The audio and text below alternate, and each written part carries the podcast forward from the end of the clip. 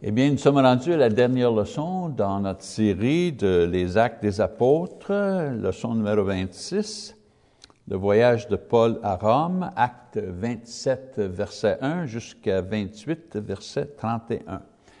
Eh bien, euh, dans notre dernière leçon, on voyait que Paul était euh, en prison dans le palais d'Hérode à Césarée. Euh, on ne l'a pas chargé encore, on n'a pas formulé une charge contre, contre lui. Euh, le temps qu'il était en prison, il a apparu devant trois gouverneurs romains, euh, Philippe, Félix, Festus et Agrippa. Mais il n'y a pas un parmi eux qui ont été capables de déterminer une loi romaine qui a, qui a brisé euh, et à part de, euh, euh, les, charges et les accusations sans preuve des Juifs, il n'y a aucune accusation contre lui avec preuve qui a été présentée. Mais quand même, il, est en prison. Eh bien, ça a causé un impasse dans le processus.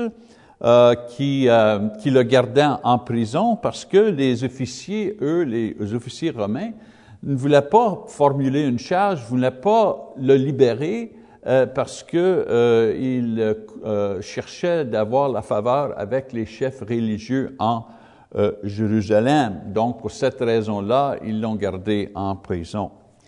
Eh bien, on est rendu, comme je vous ai dit, le, la treizième section de notre plan d'études. Paul euh, demande, euh, comme citoyen romain, son droit euh, de faire appel à César pour juger son, cas. et en faisant ceci, ça le libère de la prison à Césarée. Vous savez, il a fait ça parce que il aurait pu rester en prison indéfiniment.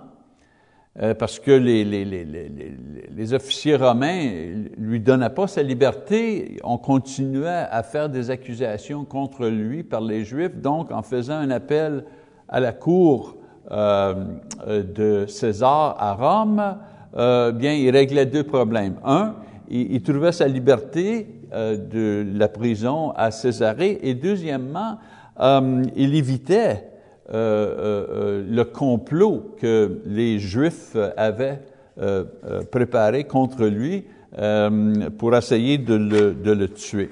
Donc, dans la dernière leçon, on, on va, on va lire, on va regarder, étudier le voyage de Paul à Rome et on commence en chapitre 27, verset 1. Lorsqu'il fut décidé que nous nous embarquerons pour l'Italie, euh, on remit Paul et quelques autres prisonniers à un centenier de la cohorte Auguste nommé Julius.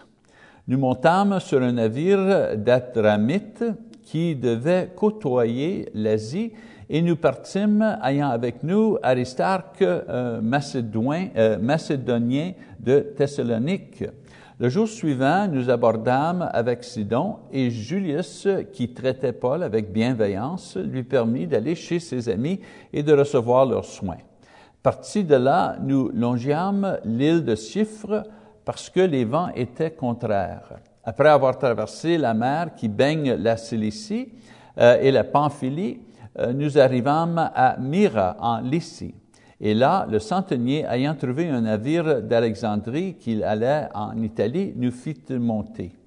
Pendant plusieurs jours, nous euh, naviguâmes lentement et ce ne fut pas sans difficulté que nous atteignîmes la hauteur de Snid, euh, où le euh, vent ne nous permit pas d'aborder. Nous passâmes au-dessus de l'île de Crète du côté de Salmoné.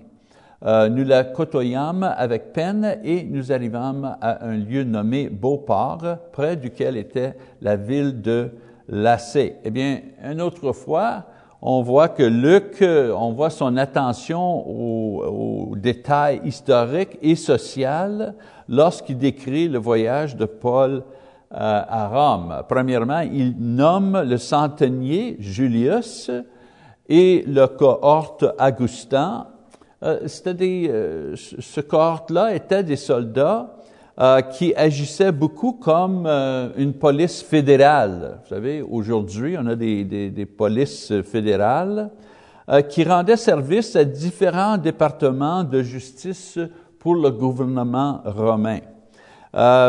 Ils étaient responsables pour la communication entre Rome et ses armées, et ses armées dans des pays étrangers.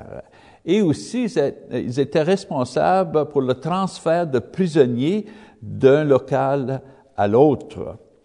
Euh, aujourd'hui, euh, euh, comme aujourd'hui, souvent, on ne peut pas prendre un, envolé, par exemple, direct à notre destination.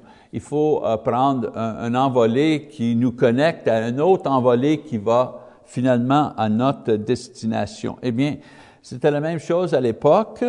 À l'époque, on ne pouvait pas naviguer directement à l'Italie d'un port de Syrie.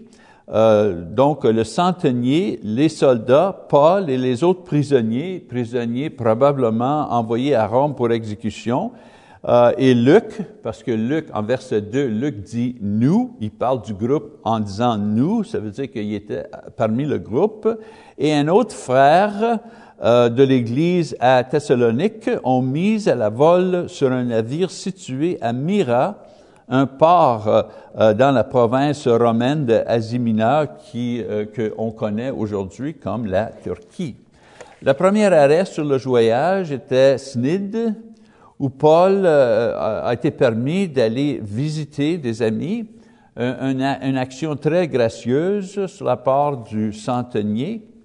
Ils ont longé la côte utilisant l'île de Chypre comme protection des vents puissants et ils sont rendus à Myra, euh, un port dans la province de Lycia.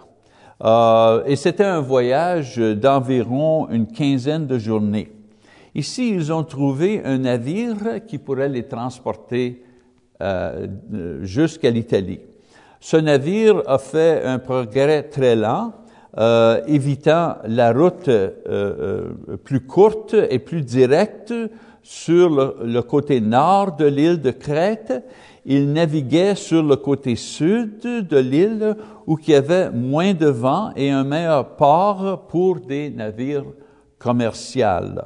Éventuellement, ils ont arrivé à Las, euh, la ville de port, euh, un port euh, sur le côté sud de l'île de Crète. À ce point-ci, Paul fait, donne un avertissement, en chapitre 27, un temps assez long s'était écoulé et la navigation devenait dangereuse, car l'époque même du jeûne était déjà passée. C'est pourquoi Paul avertit les autres en disant, Ô homme, je vois que la navigation ne se fera pas sans péril et sans beaucoup de dommages, non seulement pour la euh, cargaison et pour le navire, mais encore pour nos personnes. Le centenier écoutait le pilote et le patron du navire plutôt que les paroles de Paul. Et comme le port n'était pas bon pour hiverner, la plupart furent d'avis de le quitter pour tâcher d'atteindre Phoenix, port de Crète qui regarde sur le sud-ouest et le nord-ouest afin d'y passer l'hiver. Euh, Luc mentionne ici le jeûne, et en mentionnant le jeûne, ça nous aide à déterminer le temps de l'année euh, qu'ils ont pris euh, ce voyage.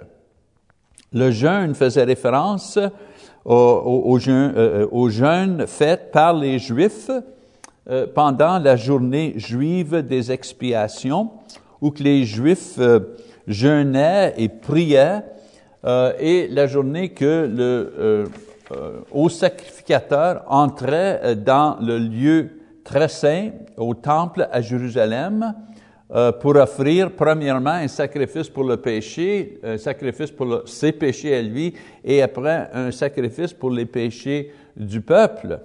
Cette fête euh, nous aide à fixer le temps de l'année où euh, on était, parce que on, on, fêtait cette fête seulement une fois par année. vu que ces événements-là se passaient dans les années 59 ou 60 après Jésus-Christ, on sait que la journée des expiations pour ces années euh, aura lieu au mois d'octobre. sur le calendrier religieux juif.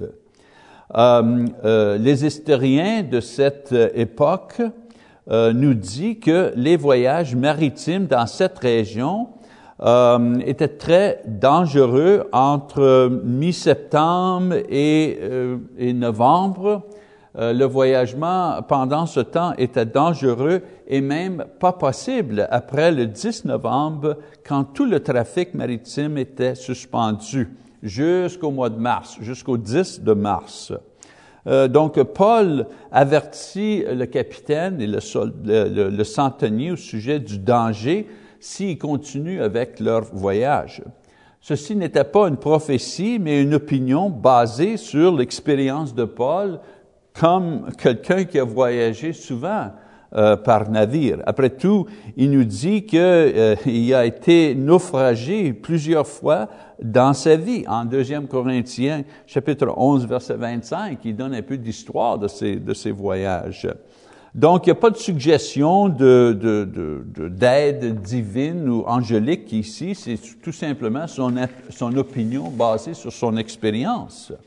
La manière que Luc décrit euh, la scène suggère que euh, les marins, le capitaine et Paul euh, étaient tous des gens qui connaissaient les risques de voyager par navire pendant ce temps d'année et Paul donnait son opinion sur cette situation. Luc décrit en partie la conclusion du capitaine que leur location présente n'était pas convenable pour passer l'hiver et basé sur cette idée, ils ont essayé de se rendre au port situé au nord-ouest du côté de Crète à Phoenix, comme, à Phoenix, comme vous voyez ici sur la, sur la carte. Eh bien, euh, le problème commence ici, là, avec une tempête. On lit ensemble. Un léger vent du sud vint à souffler et, se croyant maître de leur dessein, ils levèrent l'ancre et côtoyèrent de près l'île de Crète. Mais bientôt, un vent impétueux, qu'on appelle Urakion, euh, se déchaîna sur l'île. Le navire fut entraîné sans pouvoir lutter contre le vent et nous nous laissâmes aller à la dérive. Nous passâmes au-dessous d'une petite île nommée Clauda et nous eûmes de la peine à nous rendre maîtres euh, de la chaloupe. Après l'avoir hissé, on se servit des moyens de secours pour ceindre le navire et dans la crainte de tomber sur la Sirte, euh, on abaissa les voiles. C'est ainsi qu'on se laissa emporter par le vent. Comme nous étions violemment battus par la tempête, le lendemain, on jetait la cargaison à la mer. Et le troisième jour, nous y lacâmes de nos propres mains les, euh, les agrès du navire. Le soleil et les étoiles ne parurent pas pendant plusieurs jours, et la tempête était si forte que nous perdîmes enfin toute espérance euh, de nous sauver. Eh bien, tout va bien. Euh, lorsque, euh, vous savez, le temps qu'ils sont à Phoenix, tout va bien. tout à coup, un, vent arrive convenable pour les laisser partir. Naviguent, ils naviguent près de la côte euh, pour se rendre quelques, vous savez, 60 kilomètres pour arriver à Phoenix. Ils n'ont pas parti de Phoenix, mais ils s'en allaient vers euh, Phoenix.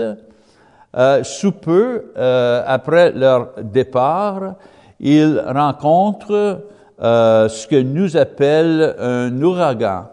le terme ici, Urakion, c'était un petit nom donné à cette forme de tempête que les marins connaissaient euh, très bien. Euh, le vent poussait le navire et ils étaient en danger de chavirer, euh, euh, le, navire. Un des problèmes, c'était que leur bateau de secours, normalement attaché par une corde et qui traînait en arrière du, navire dans l'eau, commençait à être rempli euh, euh, d'eau.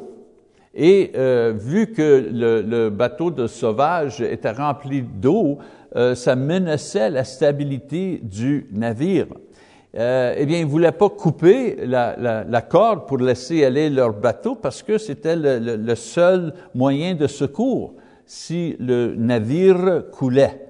Donc, ils ont réussi à monter le bateau et sécuriser le bateau dans le navire même.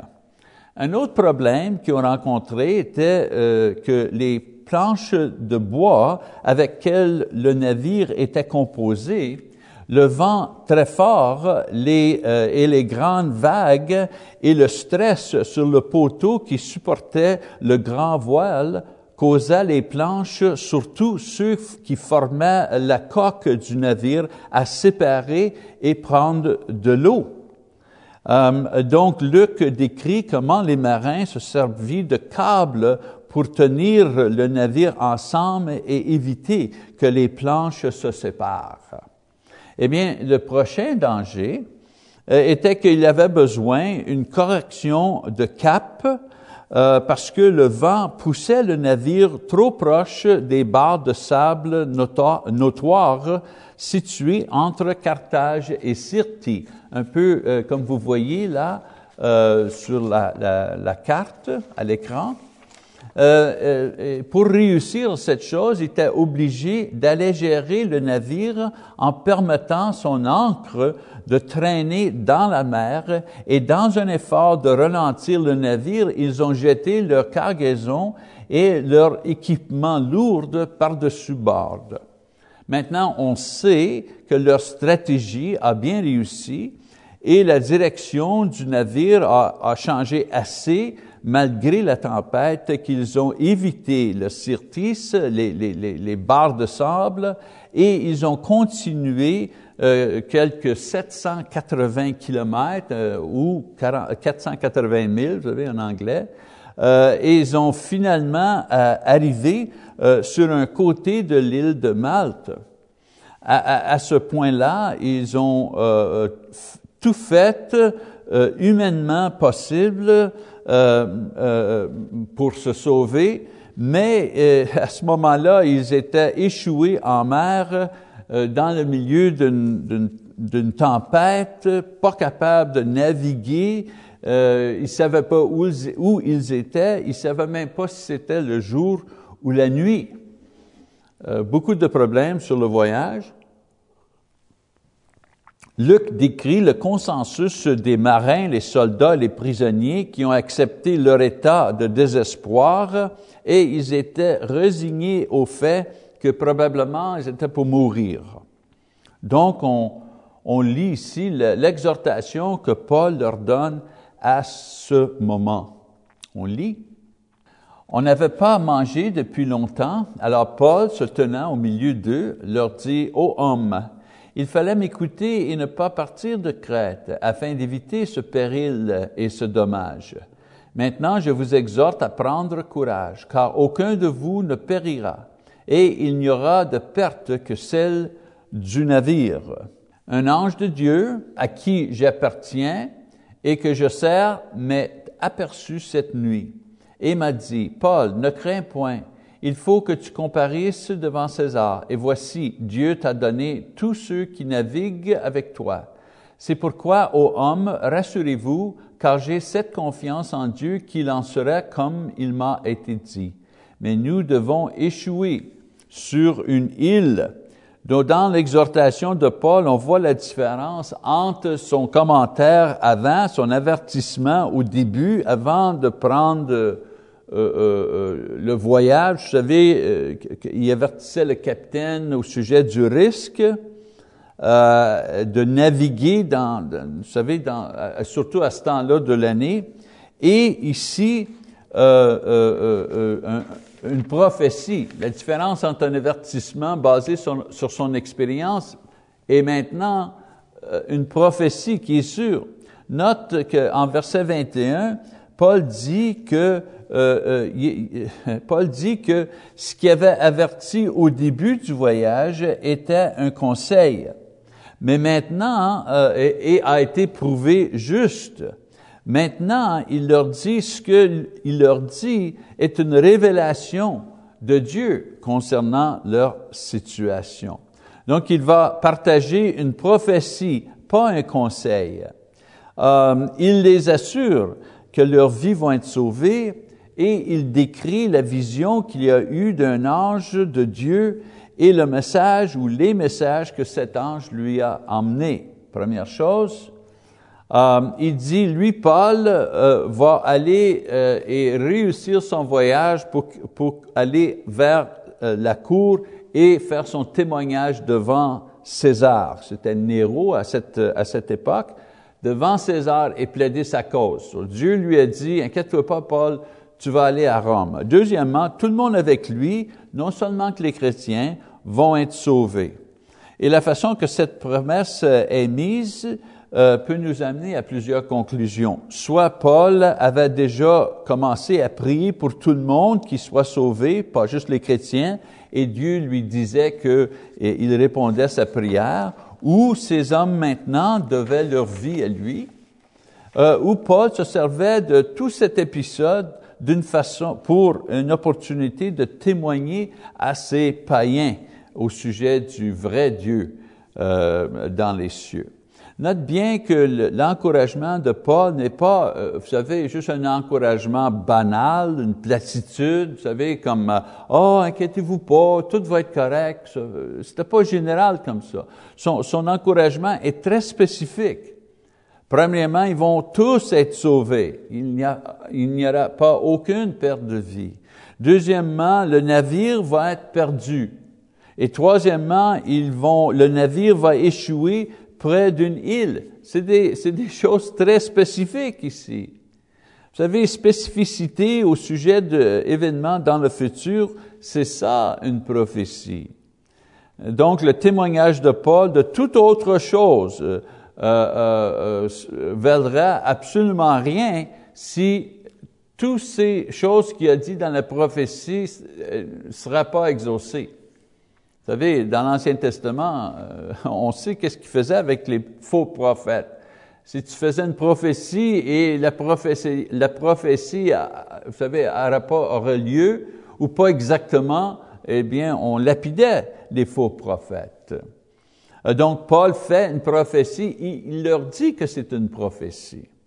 Et euh, encore, Luc décrit en détail les 14 jours que le navire est poussé par le vent, éventuellement euh, arrive proche de la terre. À ce point-ci, euh, à ce point-ci, les marins euh, tentent de prendre le bateau de sauvetage et s'évader. mais Paul avertit le, le, centenier que si les marins s'échappent, tout le monde va périr.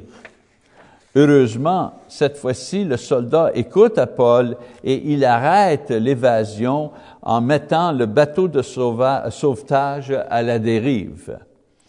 Eh bien, au, euh, au, début de la quinzième journée de la tempête, Paul les encourage de manger de la nourriture et il leur rappelle de la promesse de Dieu après qu'elle, euh, euh, il, les a tous menés dans une prière ensemble.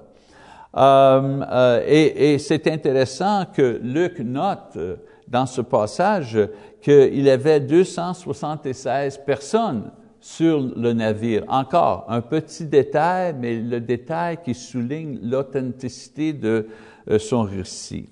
Eh bien, réalisant euh, qu'ils approchaient la terre, ils ont allégé le navire de nouveau pour les aider à diriger euh, plus proche de la terre. Et c'est à ce point-ci qu'un des prophéties de Paul selon le navire se réalise. On lit en chapitre 27, verset 39, euh, Lorsque le jour fut venu, ils ne reconnurent point la terre, mais ayant perçu un golfe avec une plage, ils résolurent d'y pousser le navire s'ils le pouvaient. Ils délièrent les ancres pour les laisser aller dans la mer et ils euh, relâchèrent en même temps les attaches de gouvernail, puis ils mirent au vent la voile euh, d'Artimon et se dirigent vers le rivage. Mais ils rencontrèrent une langue de terre où ils firent échouer le navire. Et la proue, s'étant engagée, resta immobile, tandis que la poupe se brisait par la violence des vagues. Les soldats furent d'avis de tuer les prisonniers, de peur que quelqu'un d'eux ne s'échappât à la nage. Mais le centenier qui voulait sauver Paul les empêchait d'exécuter ce dessein. Il ordonnait à ceux qui savaient nager de se jeter les premiers dans l'eau pour gagner la terre, et aux autres de se mettre sur des planches ou sur des débris du navire, et ainsi tous, euh, tous parvinrent à terre sains et saufs. Les marins euh, voient euh, la plage et ils essayent de diriger le navire dans cette direction, dans un effort de sauver le navire, mais comme Paul a dit dans sa prophétie, le navire a été détruit malgré leur effort. Et, les soldats, sachant que ce serait eux qui seraient tenus responsables si les prisonniers s'échappaient, préparent à tuer tous les prisonniers, euh, incluant Paul. Mais euh, ils sont arrêtés par le centenier qui veut sauver Paul, qu'il n'y a aucune charge contre lui. Donc le centenier a ordonné que tout le monde euh, euh, qui pouvait nager euh, d'aller vers la rive. Et de cette façon-là, tous ont été sauvés. Le navire a été perdu, mais ils ont tous trouvé de l'aide une fois rendus sur l'île de Malte. L'île de Malte, voilà une image sur la, sur la carte. Eh bien, Luc nous dit euh, que les passagers du navire ont passé trois mois sur l'île et euh, pendant qu'ils étaient là, Paul, euh, son patron normal de ministère, a été établi pour un bref temps. le patron était qu'il faisait des miracles des guérisons et suivait ces choses-là avec de l'enseignement.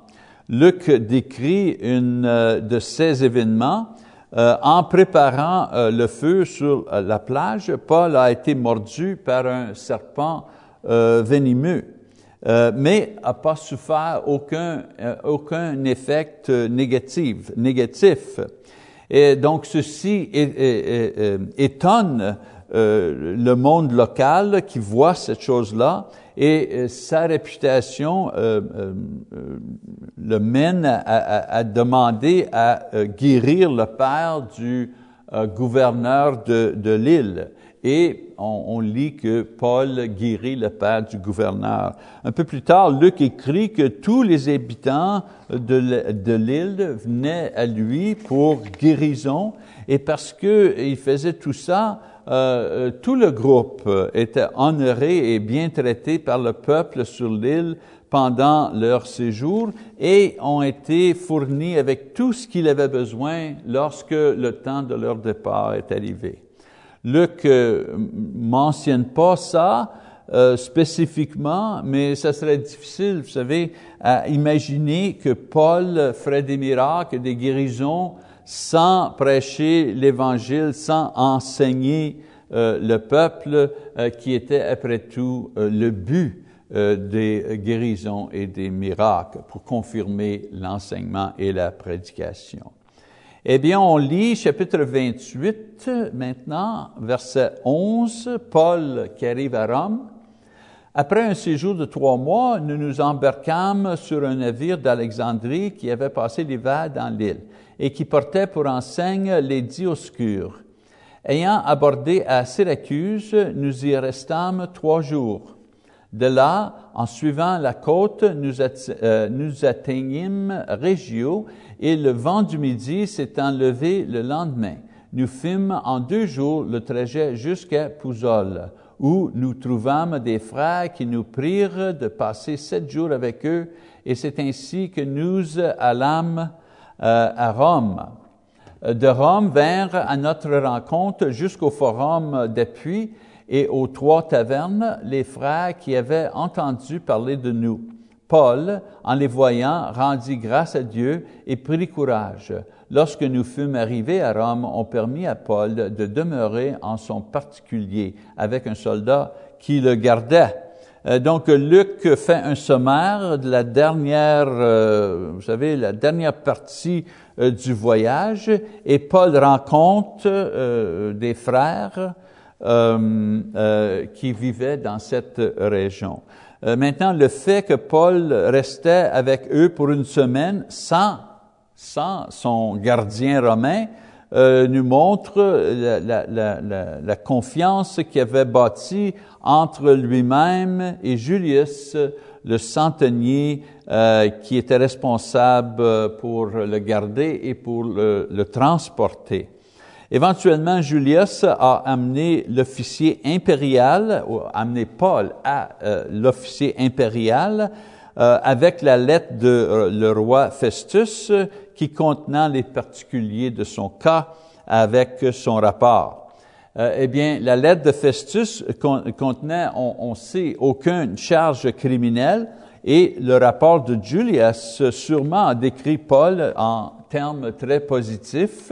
Euh, donc, on ne le gardait pas dans la prison avec les autres prisonniers, mais on lui permettait de vivre dans une maison privé, probablement avec Luc et les autres disciples, et il était là pendant deux ans euh, quand son cas finalement est arrivé euh, et l'opportunité d'aller devant César pour, euh, vous savez, pour régler cette chose. Luc note qu'il y avait seulement qu'un soldat qui gardait Paul pendant ce temps. Eh bien, euh, ça prend pas beaucoup de temps après son arrivée euh, à Rome. On voit une scène très familière qui, qui prend place lorsque Paul commence son ministère pendant qu'il attend la fin de son cas dans la cour impériale. Sa première action, euh, même le troisième jour après son arrivée, c'est d'appeler les chefs juifs et essayer d'expliquer à eux pourquoi on l'a arrêté. Euh, et il fait ça parce qu'il veut expliquer pourquoi qu'on l'a arrêté avant que ceux qui faisaient du trouble viennent de Jérusalem et continuent leur attaque sur lui. Eh bien, euh, les, les, euh, les, frères, euh, les, les, les, Juifs euh, à Rome leur dit qu'ils sont pas au courant d'aucun trouble que Paul a eu avec les chefs à Jérusalem, mais ils sont, ils sont au courant qu'il s'est joint à un secte euh, et un secte qui auparavant il persécutait, mais maintenant il, fait partie de ce secte-là. Et euh, les, les, les, Juifs disaient, c'est ça qui nous intéresse. Vous savez, à l'époque, beaucoup de Juifs considéraient le christianisme tout simplement une extension euh, du judaïsme ou un secte qui appartenait au judaïsme. Cette chose-là a changé drastiquement après la destruction euh, de Jérusalem dans l'année 70. Après 70, on voyait de plus en plus la différence entre ces deux religions. Les chefs euh, religieux à Rome retournent avec d'autres juifs et Paul leur prêche l'Évangile et euh, il, a le même résultat euh, qu'il a connu quand il prêchait l'Évangile dans les synagogues en Judée ou en Syrie ou dans d'autres places à travers l'Empire romain. On va en lire une petite portion ici en Actes chapitre 28, commençant à verset 23. Ils lui fixèrent un jour et plusieurs vinrent le trouver dans son logis. Paul leur annonça le royaume de Dieu en rendant témoignage et en cherchant par la loi de Moïse et par les prophètes à les persuader de ce qui concerne Jésus. L'entretien dura depuis le matin euh, jusqu'au soir. Les uns furent persuadés par ce qu'ils disaient et les autres ne crurent point. Comme ils se euh, retiraient en désaccord, Paul n'ajoutait que ces mots. C'est avec raison que le Saint-Esprit, parlant à vos pères par les prophètes, a dit, Va vers ce peuple et dis, vous entendrez de vos oreilles et vous ne comprendrez point. Vous regarderez de vos yeux et vous ne verrez point.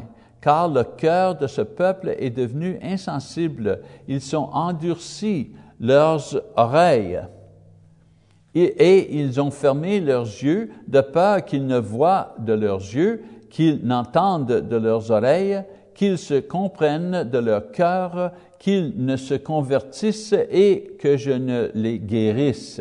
Sachez donc que ce salut de Dieu a été envoyé aux païens et qu'ils l'écouteront.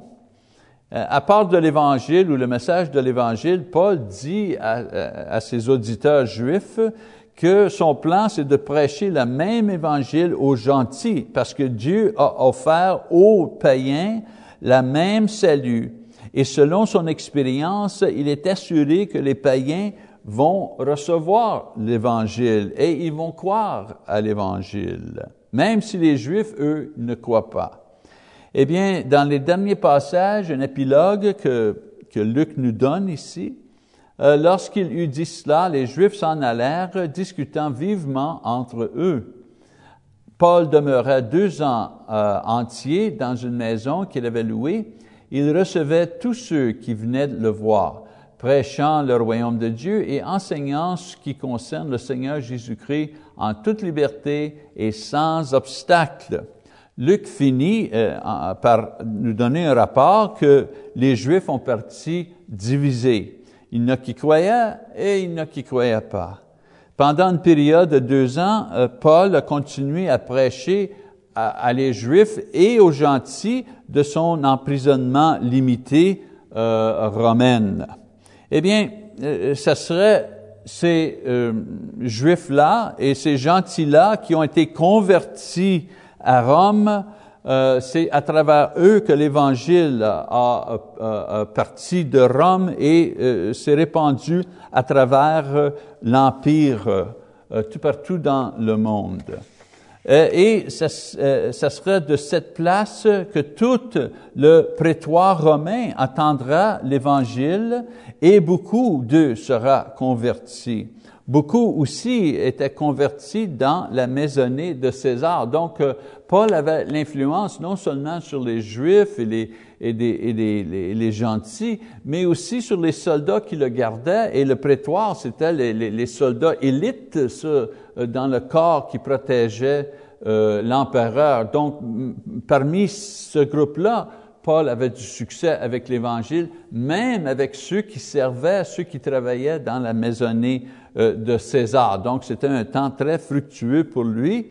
Et euh, euh, comme je vous ai dit, le temps qu'il était là, à Rome, Paul prêchait, enseignait, convertissait, envoyait des gens avec l'Évangile. Et il a aussi eu le temps d'écrire la lettre aux Éphésiens, la lettre aux Philippiens, la lettre aux Colossiens et la lettre à Philémon.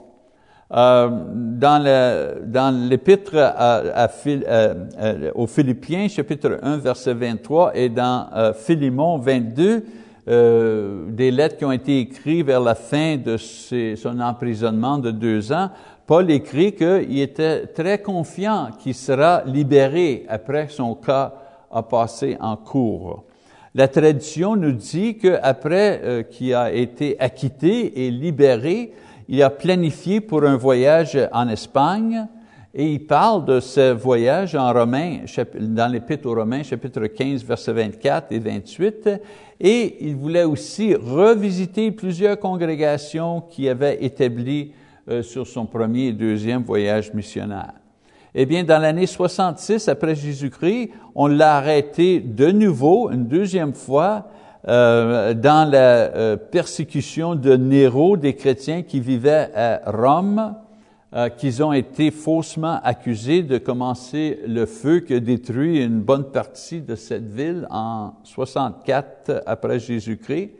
Et pendant qu'il était en prison cette deuxième fois, il a écrit sa, dernière épître, épître, pardon, euh, deuxième Timothée. Eh bien, dans 67, euh, l'année 67 après Jésus-Christ, Paul a été décapité à Rome à la fin d'un ministère glorieux au nom de, Jésus-Christ. Eh bien, vous savez, il y a beaucoup de... Chaque fois, j'essayais de retirer quelques leçons, vous savez, qu'on pouvait avoir euh, de chaque section euh, qu'on étudiait, mais il y a tellement de caractères, tellement d'événements et de détails au sujet de la vie dans l'Église, le travail missionnaire, euh, et différents caractères dans le livre d'Actes, c'est difficile à choisir une seule leçon, une, un seul thème.